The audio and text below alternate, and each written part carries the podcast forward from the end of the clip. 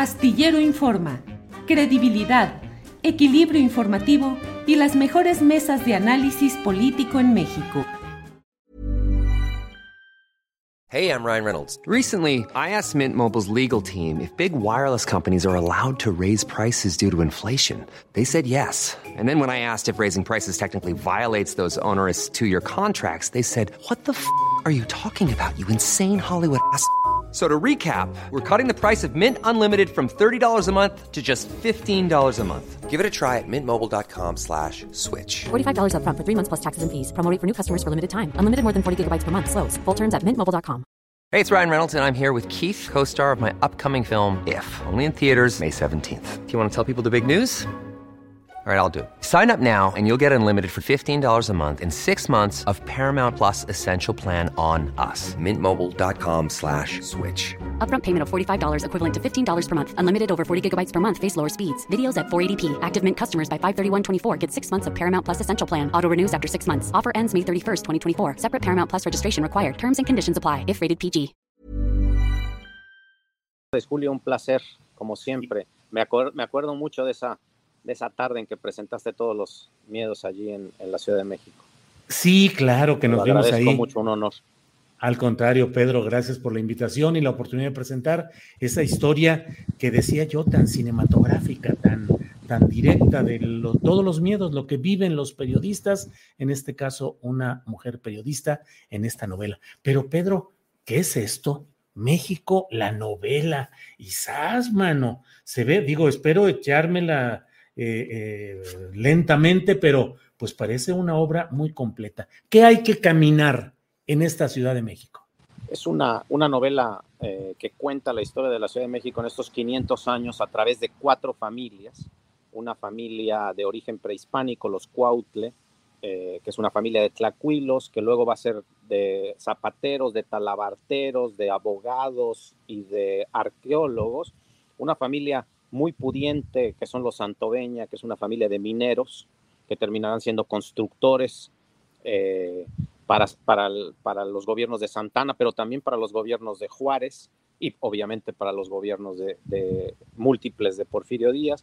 Una familia de panaderos que curiosamente solo se dedica al comercio y tiene esta panadería a lo largo de los siglos que es la Piedad, y una familia judía, los Sefamí, que llegan a la Ciudad eh, de México en eh, el porfirismo, viniendo una familia separdita que viene de Siria. Estas cuatro familias se van a conocer en algunos momentos, a otras no. Se van a, va a haber amigos, va a haber amantes, eh, y a lo largo de esos cuatro siglos vamos a poder ver la Ciudad de México, sus vicisitudes, pero en la vida cotidiana de estas familias ficticias y de estas personas de a pie eh, que nos van a contar la historia de la ciudad a través de su propia educación sentimental con la Ciudad de México. Ah, Pedro, mm, ¿qué es la Ciudad de México? ¿Qué ha sido? Hay quienes dicen, con un sentido muy supremacista, dicen, los chilangos son la etapa superior del mexicanismo. Y hay otros que dicen, haz patria, mata a un chilango. O sea, si vas a Guadalajara, ¿verdad? Sí. Sí, sí, sí, sí, sí, ¿Qué es la Ciudad de México? ¿Qué ha pues sido? Lo, curioso es que la Ciudad de México no está compuesta de chilangos, hay muy pocos chilangos per se. La Ciudad de México es una ciudad que es una amalgama, que es una ciudad de migración interna permanente y de migración externa permanente. Es una ciudad que es hecho de muchas ciudades, no solo porque se las ha comido. Eh, eh, cuento, por ejemplo, la decena trágica vista desde la óptica de Tablada que está viviendo en Coyoacán. Y Coyoacán es otra ciudad, no es la Ciudad de México en ese momento, en 1914. Y eh, es una ciudad hecha creo yo, de gente que se repone una y otra vez a las vicisitudes, pandemias, pestes, eh, terremotos, inundaciones.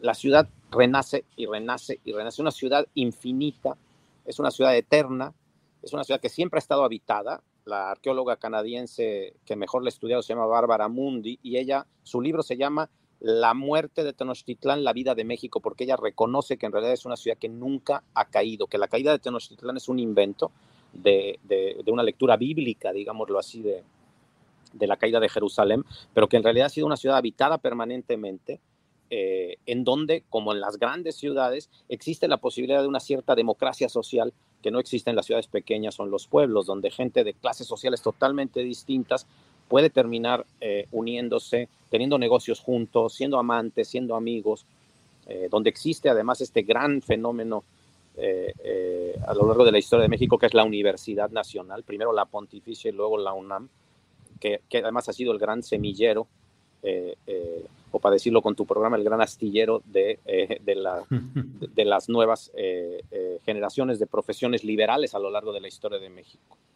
Pedro, a lo largo de esta caminata histórica que has hecho por la Ciudad de México, ¿cuál ha sido el momento más trágico, más doloroso, en el que se ha hundido más? Digo, no físicamente, sino la ciudad en lo general. Yo creo que la intervención norteamericana, eh, el único momento en que tuvimos una bandera de Estados Unidos en Palacio Nacional, eh, y donde una cierta élite, los polcos, eh, terminó bailando con, con, los norteamericanos, ¿verdad? Este, aceptándolos. casi siempre hablamos de la intervención francesa porque obviamente es más duradera y porque viene un, un emperador que es Maximiliano, pero yo creo que es más trágica la intervención norteamericana porque finalmente sí tenía razón tiempo después Porfirio Díaz diciendo México tan lejos de Dios y tan cerca de Estados Unidos. O sea, siempre se nos ha atragantado los Estados Unidos y esa intervención fue muy dolorosa.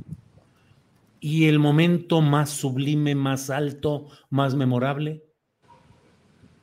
para mí sigue siendo la expropiación petrolera, ese momento en que Lázaro Cárdenas sale al Palacio Nacional y dice, no existe soberanía del suelo si no existe soberanía del subsuelo. Y las fotos de las gentes llevando gallos, eh, eh, animales, pequeños anillos, lo que fuera a Amalia eh, Solórzano para pagarla la deuda, son, son imágenes en que creo que es la última vez en que nos la creímos por completo. Nos la creímos en serio, ¿no? que, que, es un país que se la ha creído muchas veces, ¿no? Pero esa vez nos la creímos, o sea, dijimos, ok, ya, no tenemos nada que ver, nos vamos a independizar verdaderamente, va a haber independencia económica, vamos a usar nuestro subsuelo y nuestro suelo, y México puede ser una gran potencia mundial. al, a la imagen de lo que Cárdenas siempre decía, que éramos una fuerza social muy impresionante y que había que jugar con esas fuerzas sociales. Pedro, estás tú actualmente en el extranjero como profesor de lenguas romances cerca de Boston. Leo en, eh, en uno de, los, eh, de las presentaciones del libro una frase de Marcel Proust que dice, cuando uno extraña un lugar, lo que realmente extraña es la época que corresponde a ese lugar. No se extrañan los sitios, sino los tiempos. ¿Qué tiempos extrañas tú de la Ciudad de México estando fuera? Pues mi infancia, porque a pesar de que yo no vivía en la Ciudad de México de niño, mi, familia paterna vivía en la Narvarte, en Petén y San Borja.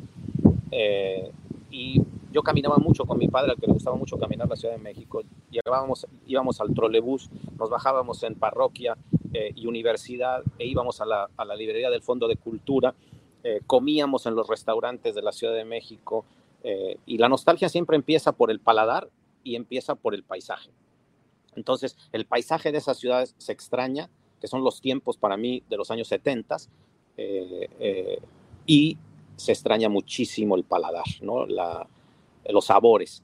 Pero curiosamente en la novela yo le quise dar también un énfasis a algo que se extraña en general en la novela mexicana, pese a que somos un país tan musical, yo descubrí a la hora de hacer esta novela que somos un país donde la novela mexicana en general, salvo contadas ocasiones y, grandes ejemplos como La Rumba, es una novela silente, no hablamos de música en la novela mexicana. Entonces yo quise hacer un soundtrack eh, y a lo largo de la novela está lleno de música, está lleno de las grandes eh, eh, canciones, orquestas, melodías que nos han hecho una educación sentimental, que también es la otra gran nostalgia, la educación sentimental del sonido. Pedro, ¿por qué tu vocación hacia la novela histórica? Has hecho una trilogía sobre Cuauhtémoc, Morelos, Zapata, novelas sobre Porfirio Díaz, sobre Pancho Villa. ¿por qué no la ficción pura por sí misma, la, invención total? ¿Por qué mezclarla con hechos históricos y recrear históricamente? Yo creo que mi generación en particular, y esto lo he hablado con alguna gente eh, que no hace novela histórica necesariamente como yo, eh, se planteó la posibilidad de, volvernos a contar la historia de México Eh, yo tuve la oportunidad de estudiar en el colegio de Michoacán, fue de las últimas generaciones a las que le dio clase don Luis González y González, el gran historiador, que inventó la idea de microhistoria, su pueblo, San José de Gracia. Eh, y él nos decía siempre, a ver, desde dónde, desde dónde, ve usted? ¿Cuál es su divisadero? Esa frase maravillosa. Bueno, el divisadero de mi generación es volvernos a contar la historia de México desde el presente. Y por eso tu pregunta es tan importante. ¿Por qué contamos novela histórica y por qué leemos tanto novela histórica en México. Es el país que más novela histórica lee. Yo creo que porque todavía tenemos muchas preguntas. Nos, le preguntamos al presente por qué tenemos tantas tareas pendientes, por qué no resolvimos, por ejemplo, el mestizaje, por qué no resolvimos el reparto agrario, por qué no resolvimos el tema de las castas y la pigmentocracia con Morelos. Y mis grandes preguntas a lo largo de las novelas históricas siempre han sido qué tareas pendientes quedaron y quiénes han sido los grandes perdedores de la historia de México. ¿Y quiénes han sido? ¿Quiénes han sido, Pedro? Cuauhtémoc, indiscutiblemente, con él se pierde una manera de ser, de decir, se pierde eh, eh, la manera de escribir, que no era lineal, era, era a través de, la simultaneidad del dibujo en una Moxley, se pierde un imperio, pero también se pierde una cultura por completo. Eh, Neruda dice en el canto general, se llevaron el oro y nos dejaron las palabras, y está equivocado. Yo siempre digo que ese es el gran problema de Neruda. Se llevaron el oro y se llevaron las palabras, se llevaron un modo de decir eh, eh, prehispánico. Eh, luego el gran perdedor de la independencia es indiscutiblemente Morelos. Es el primero que dice México y América para los americanos. Vamos a abolir todas las castas, no solo la esclavitud, toda la pigmentocracia. Eh, y finalmente López Rayón y, y la Junta de Zitácuaro de alguna manera lo traiciona junto con la caída. There's never been a faster or easier way to start your weight loss journey than with PlushCare. PlushCare accepts most insurance plans and gives you online access to board-certified physicians who can prescribe FDA-approved weight loss medications like Wigovi and Zepbound for those who qualify. Take charge of your health and speak with a board certified physician about a weight loss plan that's right for you. Get started today at plushcare.com slash weight loss. That's plushcare.com slash weight loss. Plushcare.com slash weight loss. Millions of people have lost weight with personalized plans from Noom, like Evan, who can't stand salads and still lost 50 pounds. Salads, generally, for most people, are the easy button, right? For me, that wasn't an option. I never really was a salad guy. That's just not who I am. But Noom worked for me. Get your personalized plan today at Noom.com. Real Noom user compensated to provide their story. In four weeks, the typical Noom user can expect to lose one to two pounds per week. Individual results may vary.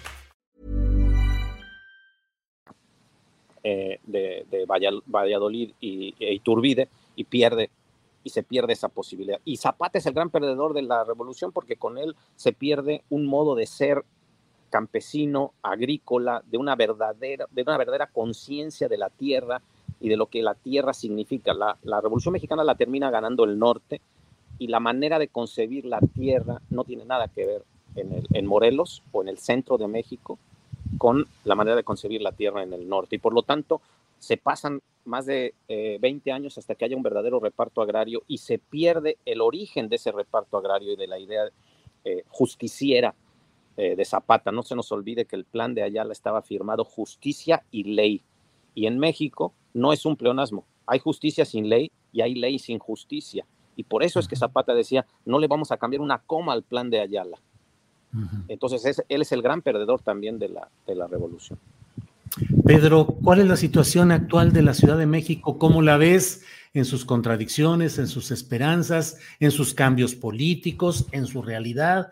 Hay ocasiones en las cuales yo tengo un rato fuera de la Ciudad de México después de la pandemia y, veo a, y veo a la distancia la Ciudad de México y digo, caray, ¿cómo vivimos con esas contingencias ambientales en las cuales dices, arriba está la enorme nube tóxica y allí estoy yo abajo respirando? ¿Cómo vivimos con esa concentración de vehículos? ¿Cómo vivimos con ese riesgo permanente que a veces es mayor, a veces es menor, según muevan las estadísticas, pero finalmente todos sabemos que andamos en el filo de la navaja? ¿Qué opinas sobre esa realidad actual de la Ciudad de México, Pedro? Es una, es una ciudad que, como decía Carlos Fuentes en tiempo mexicano, vive todos los tiempos a la misma vez. Es una ciudad que vive el futuro, mejor que ninguna otra ciudad de la Ciudad de México, del, país, eh, donde, por ejemplo, una persona que ha transicionado de género puede ir a un registro civil y asumirse con otro género sexual, donde una persona puede decir, eh, yo quiero que el apellido de mi hijo sea el apellido materno que llevo y no el apellido paterno. Todos los derechos civiles nos hacen vivir en una ciudad que vive el futuro, está en el futuro, no es que vea el futuro, vive ya en el futuro, mucho más que en otros países. Es una ciudad llena de contradicciones porque es una ciudad brutalmente enorme, eh, a la que se la ama y se la odia, pero quienes la viven no pueden dejarla. Eh, la Ciudad de México termina siendo eh, contagiosa, termina siendo ah, imposible de evitar porque es la ciudad más cosmopolita de América Latina, con toda seguridad, más que Buenos Aires. Es una ciudad donde sí ha habido grandes momentos de democracia social que no ha habido en otras ciudades, incluso de América Latina, y que no ha habido en, ciudades norteamericanas, donde no existe esa democracia social de ninguna manera. Eh, es una ciudad que tiene todos los vicios también de las grandes ciudades y todos los vicios de la clase política mexicana en una sola ciudad. Eh, Carlos Fuentes no solo la contó muy bien en, La región más transparente, también la contó muy bien en, La cabeza de la hidra, esa novela policíaca eh, que, a veces este, hemos olvidado tristemente, que está injustamente olvidada.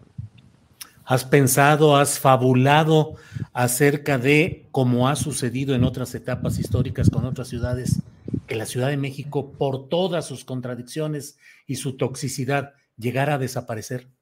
No, es una ciudad eterna que se levanta una y otra vez, es, el, es un ave fénix, eh, saca lo mejor de la gente. Es cierto que a veces saca lo peor, pero saca lo mejor de la gente. Sin 85, que es donde yo termino la novela, no existiría la democracia en México tal y como la entendemos, con todos sus problemas, con todo y que es una democracia incipiente e infantil. No existiría sin la sociedad civil que se formó a partir del 85 y del terremoto. El mejor cronista de ese periodo, obviamente, era Carlos Monsiváis, que lo entendía también con esa mirada crítica mejor que nadie.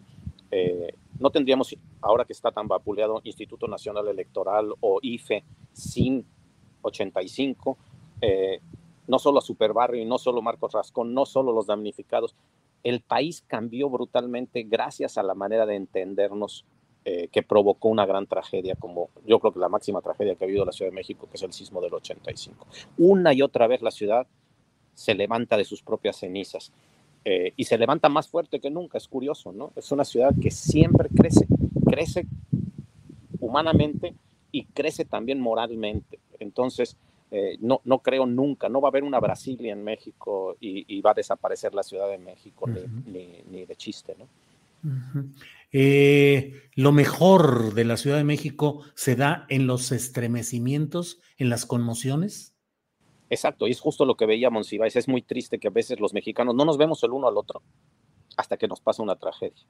Y tú entra, entra al metro. El metro es, eh, o, ahora, ahora entra el metrobús o al teleférico. Entra a cualquiera de estos lugares y vas a ver como la gente que no se ve, eh, pero, pero cuando hay que defender a alguien que está siendo amenazado en el metro, la gente sí se ve. Y eso no pasa en muchas ciudades, donde la gente sigue haciendo eh, eh, se, pone sus, sus este, orejeras y no, sus tapaojos como, como caballo de, de, toro y, no, y no ve. La Ciudad de México tiene esta cosa muy solidaria, tremendamente solidaria, eh, que yo creo que se da en, por muchas cosas, entre otras, por ejemplo, porque comes en la calle con todo mundo.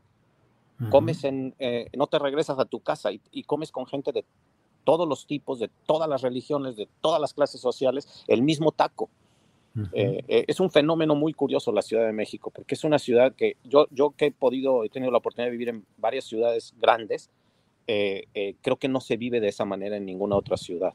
Es una ciudad muy caminable, muy de barrios.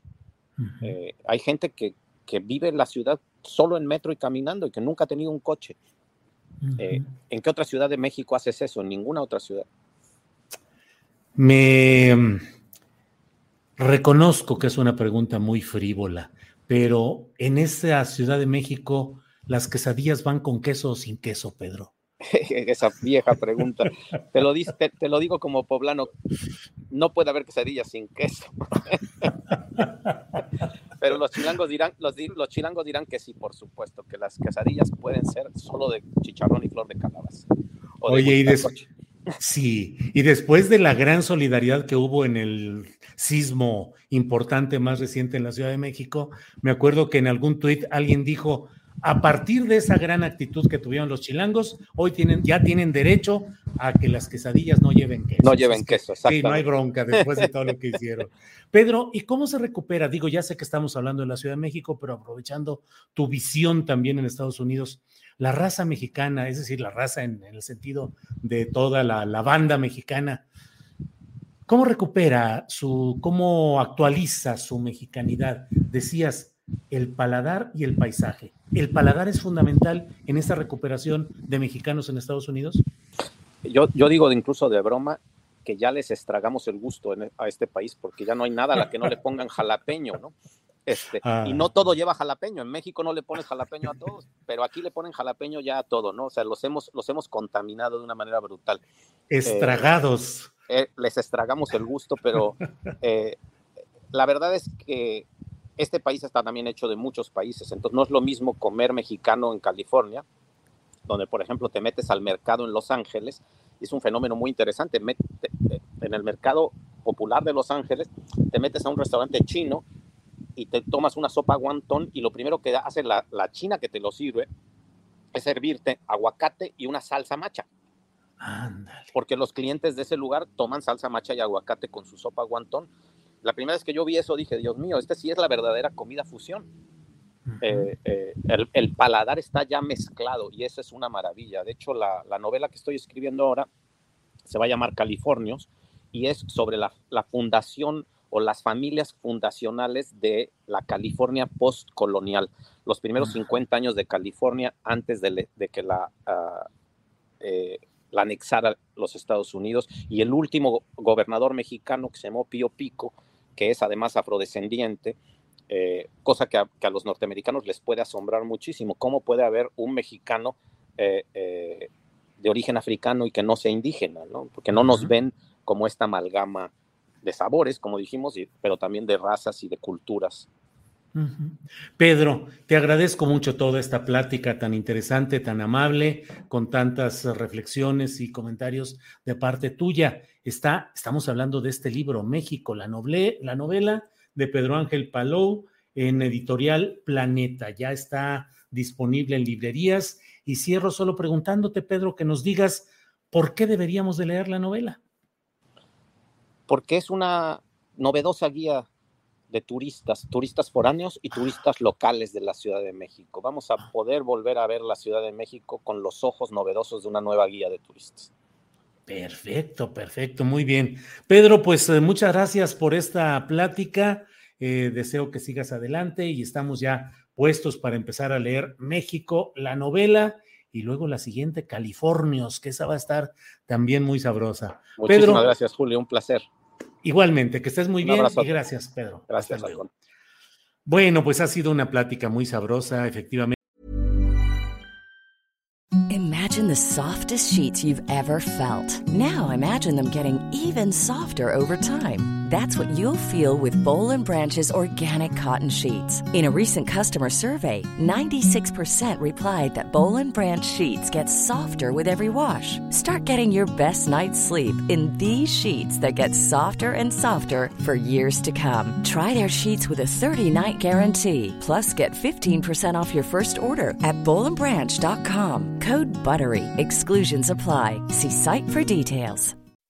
When you make decisions for your company, you look for the no-brainers. If you have a lot of mailing to do, stamps.com is the ultimate no-brainer. Use the stamps.com mobile app to mail everything you need to keep your business running with up to 89% off USPS and UPS. Make the same no-brainer decision as over 1 million other businesses with stamps.com. Use code program for a special offer. That's stamps.com, code program. Para que te enteres del próximo noticiero, suscríbete y dale follow en Apple, Spotify, Amazon Music, Google o donde sea que escuches podcast. Te invitamos a visitar nuestra página julioastillero.com.